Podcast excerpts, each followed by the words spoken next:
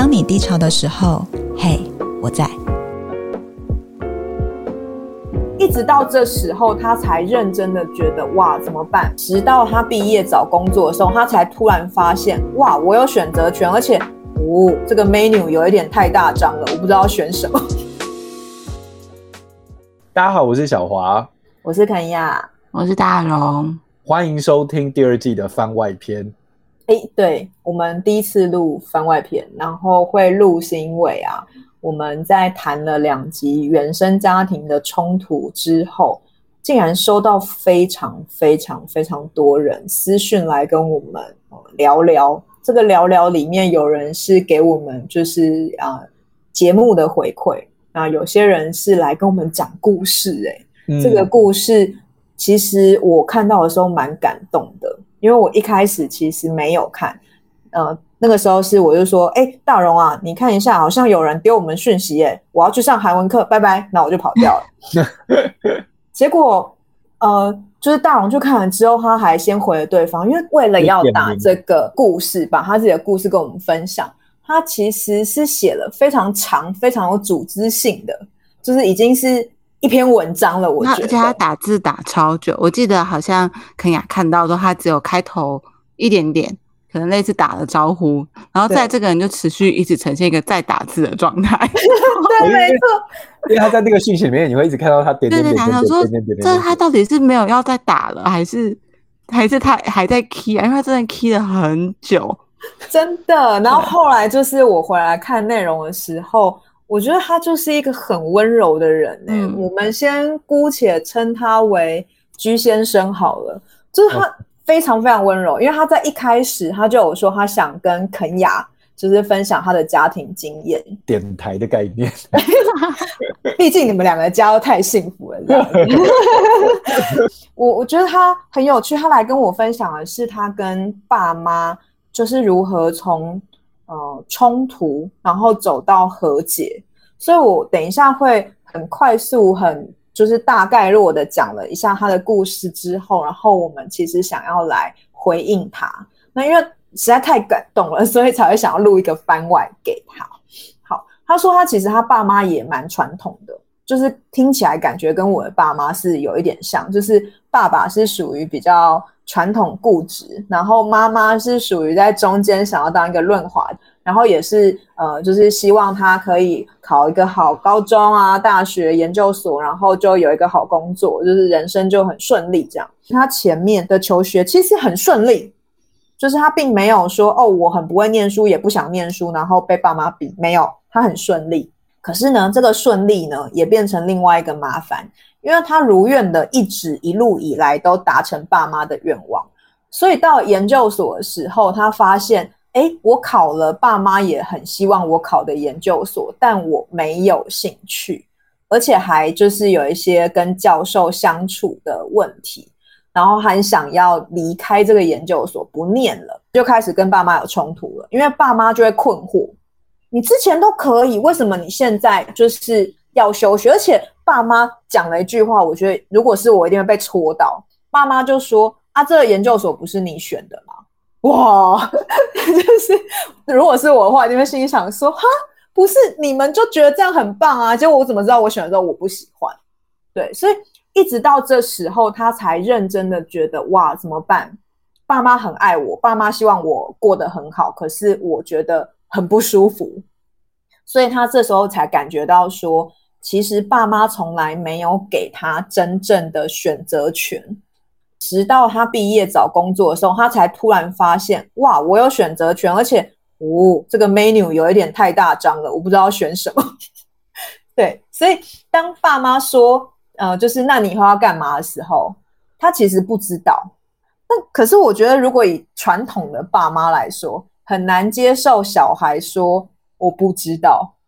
对，因为不知道，就是感觉啊，你就没有在想嘛，你知道，就是爸妈很容易这样指责小孩。对，然后甚至他的妈妈其实也跟他说啊，怎么会不知道？你就去做你就是原本就是你的专业啊。对，所以就会有这样很多的冲突。然后一直到后来，他其实为了这些冲突，他很不舒服，他也不知道该怎么沟通的时候，他跑去咨商了。哦，我这时候很替他开心，看到他的故事走到这里，觉得啊。你你有去咨商，我真的是超想帮你拍手。还好你有去。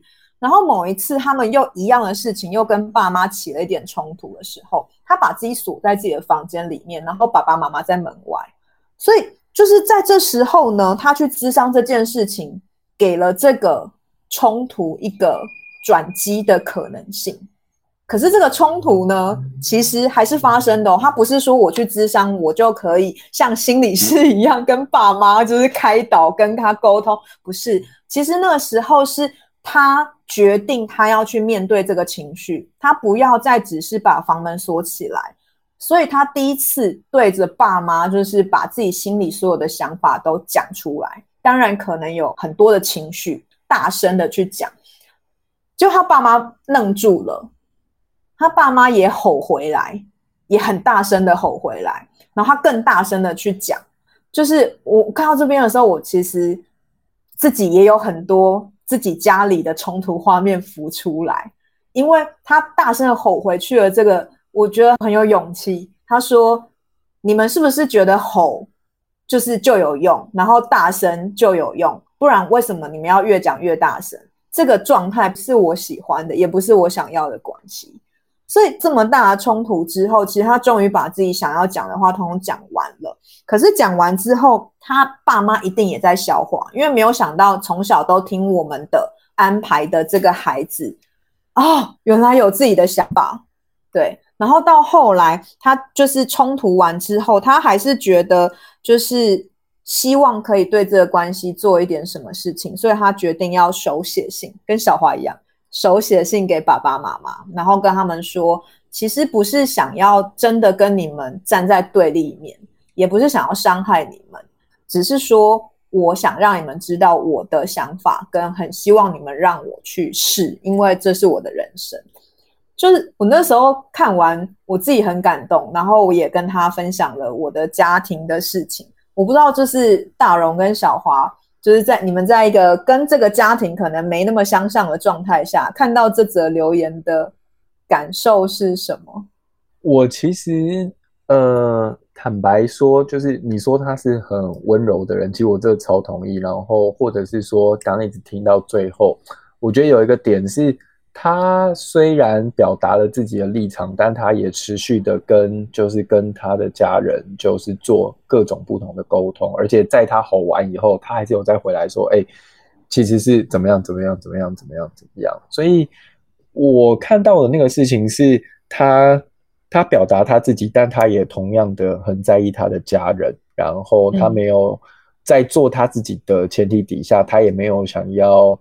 呃，离开就是跟他家人的关系，这是我刚刚就是听完以后，我觉得就是有点回应。肯雅一开始说他是一个很温柔的人，就是这个是我、嗯、我我感受到他那块很温柔的地方。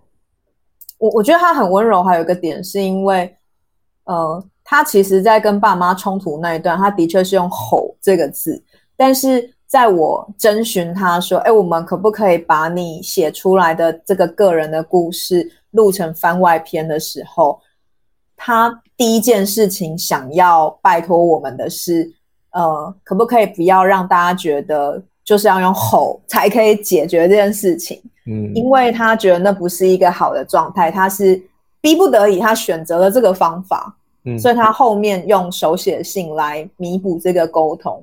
嗯，对，我，我那时候就觉得天哪，这个人真的太温柔了。嗯。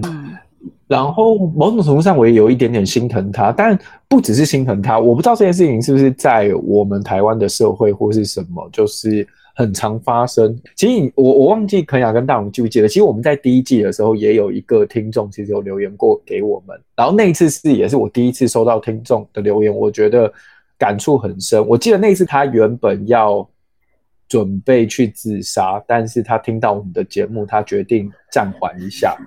然后他说，那个契机是，就是他从呃念书开始，一路到大学，就是他都听他爸妈的话，然后也选择了他爸妈想要的科，觉得他适合的科系，或者是建议他去念的科系。可他就进去这个学校以后，进去这个科系以后，才发现哦，这个其实不是他擅长的。然后他每次考试都考得很差，然后他觉得非常痛苦，所以他有点想要，就是不知道怎么办，然后又想要结束生命这样。对，那那我觉得。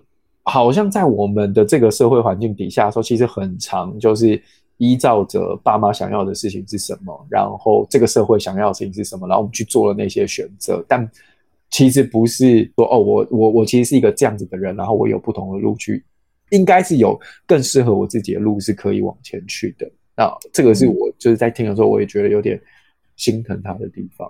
对，但至少他察觉到了这件事情，然后想要做一些改变。哎，那我很想问大荣有什么想法？因为你现在不但是一个心理师的身份，也是一个爸妈的身份，就是你知道，我觉得这两重就是加在这里去看这一则，就是我们听众的留言，我感觉好像会有更多就是心里面的 feel 嘛，就是不一样的想法。嗯，我先说，我原本在肯雅问这个，就是你你的这个提问之前，我想到其实是。我那时候也看了那个留言嘛，然后我就看了之后，我就在想说，呃，好理理智上来说好了，我跟小华的家庭气氛可能是大家觉得比较好的，或者是比较向往的，比较符合政治正确状态的家庭。但是其实老实说，我们分享我们的家庭故事，不一定会让大家有这么多的共鸣，可能会让大家觉得。哦，对啊，真的就是别人家庭就是很幸福，看他们家庭就是很棒。但我那时候就真的觉得，但在我们家庭这一集上了之后，很多人的回馈都是因为他们听到肯雅说了，嗯，家庭的故事之后，而觉得不是只有我这样，不是只有我在家庭中，不是只有我因为子女这个身份吃了很多苦，或者是受了很多伤，也有人是经历了这样的事情，他甚至也还没有痊愈，他也还没有和解。这就是一个很真实的状态。就我那时候第一个心情是觉得，就这些故事可能没有还没有走到所谓的 happy ending，或者是没有那么舒服。可是他被知道，他被讨论，他被认识是重要的。就他其实带来很强大的疗愈性吧。对于那些说来回复我们，然后跟我们讲他自己的人生，他的家庭是怎么样的人来说，对啊，就是肯雅的家庭，他的。讲那些东西，其实才是大家来说最最疗愈的。这样，嗯，真的有感觉到讲出来，发现有人跟我一样，其实就是一个疗愈的过程。嗯、但这一次会让我更觉得，哇，真的是，嗯嗯，对，对啊。然后另外，你刚刚问我，就是如果我作为心理师，然后接下来我又是一个母亲的角色的时候，我觉得有点像我们那时候在录家庭那一集讨论的吧，就是。不论怎么样，都要好好的解读跟传达爱。嗯，啊，我想到一个事情，就是我期间就是婴儿还很小，他可能大哭大闹啊，然后我那时候就觉得有点崩溃，然后我就传讯息跟熊先生说，他都欺负我。哦，那那那那个场景其实是因为他在大哭大闹，我就真的已经就是，我就第二次打电话到月子中心婴儿室，说我真的没有办法安抚他，欸，然后。婴儿室护士说：“哦，好，那这样我们等下过去。”然后这通电话一一讲完，一挂掉电话，他就平静了，他就没事的样子。我想说：“啊，什么意思？你刚刚，你刚刚还哭成这样，现在没事的样子，你看人家来想说，嗯，这不就是工程师来修电脑的状态吗？对，IT 的每个都说不是都好了吗？想说这刚宕机在哪里？对，奇怪。然后他就打，然后所以我就在那一刻传讯息给熊先生说，他都欺负我。”那他今天晚上他来，我们就可能会开玩笑说：“哦，你不要再欺负你妈这样。但”后来他就问我说：“是不是不应该跟小孩讲这个？”我就说：“对，他其实也不是故意在欺负我，他没有刻意的，他没有自主意识。当然，我们可以庆幸他现在应该听不懂我们的语言的内容是什么，但他应该可以从语气上知道我们没有在真的在责怪他，或者是生他的气，或者是抱怨他。嗯，就我觉得有点像这样吧。我就希望可以让孩子知道，就是。”我们很尽力的想要靠近彼此，跟爱彼此，虽然一定会有失误，一定会有连接不上，一定会有误判，嗯嗯，但是希望我们还是会努力的传达那个正确的感情给对方。嗯，我我我自己的感觉蛮复杂，但又有点意思是，是我其实，在看就是呃这个听众的故事的时候，我就有。一点松动，我我所谓的松动是，如果大家有听那两集原生家庭，会发现我其实还在生气，就是爸妈跟我相处的方式是还在生气的，还没有气消的，那个情绪还没有过去的，所以有一点坚决的觉得我们就这样就好了，不会更好了。但就是他给我的这个他的亲身经历的分享之后，那个松动就是来自于会觉得。或许有一天我会是，虽然不知道是哪一天，但有一天感觉对了，或许我会试试看有没有沟通的机会。因为小华那时候也有问嘛，就是你们家是不是完全没有办法沟通跟讨论？嗯、那尽管我今天个人又经历了一次，就是 对，对我今天，因为我今天有回家，难得有回家一下。然后回家之后不是什么很大的事情，但是就是有办法让我从脚底一路累积气到头顶，然后气要爆炸这样。我我其实才待在家里四个小时哦，但是我后来就是真的是逃出门的。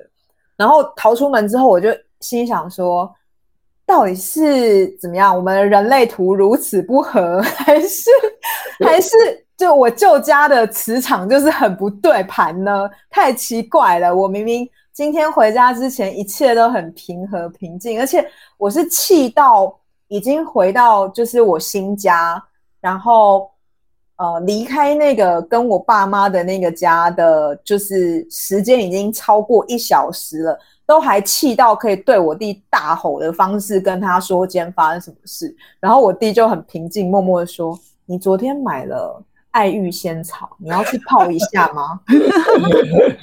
哎、欸，疗愈食物，疗愈食物。对，因为他知道我就是那个我，我其实没有在对我弟生气，可是我对他讲整件事情的状态，就是那个情绪还是浓到我要用吼的。对，我就是跟他说，你知道我今天就是气到爆炸的那种这种这种状态，就是很夸张。但就是我，我觉得内心就会再有一个小小的。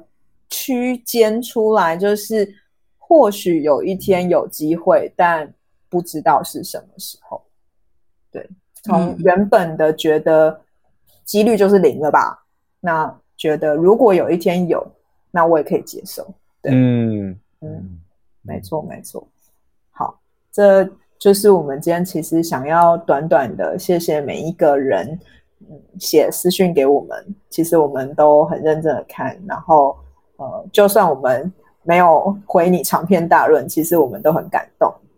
呃，在你们给我们这些回馈的时候，其实我们也更认真的感受到什么叫做呃，我们陪伴你们，但你们也在疗愈我们。嗯嗯嗯嗯嗯，对，就是这些过程对我们来说都蛮宝贵的，也我觉得也是让我在。做这个节目，虽然觉得哇，不知道到底有没有人听，但也没有太多自我怀疑的原因之一。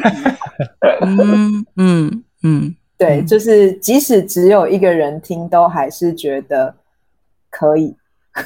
对、嗯、我自己啦，我自己，小华应该想说什么？只有一个人听，我有我有你店下载数好吗？哎、欸，很多万，好不好？开什么玩笑？我们现在已经在这个什么心灵这一类，你知道，就是有在什么。前百分之七十还八十，对啊。我们虽然只有讲了这个听众的故事，但其实有很多其他的听众给我们的回馈，也都让我们非常非常感动。嗯、真的，对，因为像也有一个听众跟我们说，呃，因为我们的节目，所以他更愿意去试试看，相信自己是一个不错的人。嗯对，对，就是也会让我觉得，天哪，原来我们还是陪伴了不少，就是。可能觉得自己很糟糕，但事实上他应该是一个很棒的人的这些，就是受伤的心灵吧。是啊，是啊，嗯嗯嗯。好，那就请大家继续跟我们互动好了。虽然我们最近呃，因为我在放假，然后因为大荣很忙，然后小华忙到崩溃，所以呢，就是有一些限动好像。没有忘会忘记问大家问题啊，或者是后期会迟到啊，但我们其实都有放在心上了。嗯。嗯，今天就到这，谢谢大家，谢谢大家，拜拜，大家拜拜。如果你喜欢今天这集节目，你可以追踪关注我们的 Podcast，分享给有需要的朋友。也欢迎你留下五星评论，或是在节目的资讯栏以及 IG 的线动和贴文，来跟我们聊聊这个主题。每周一傍晚六点，我们在 Podcast 见。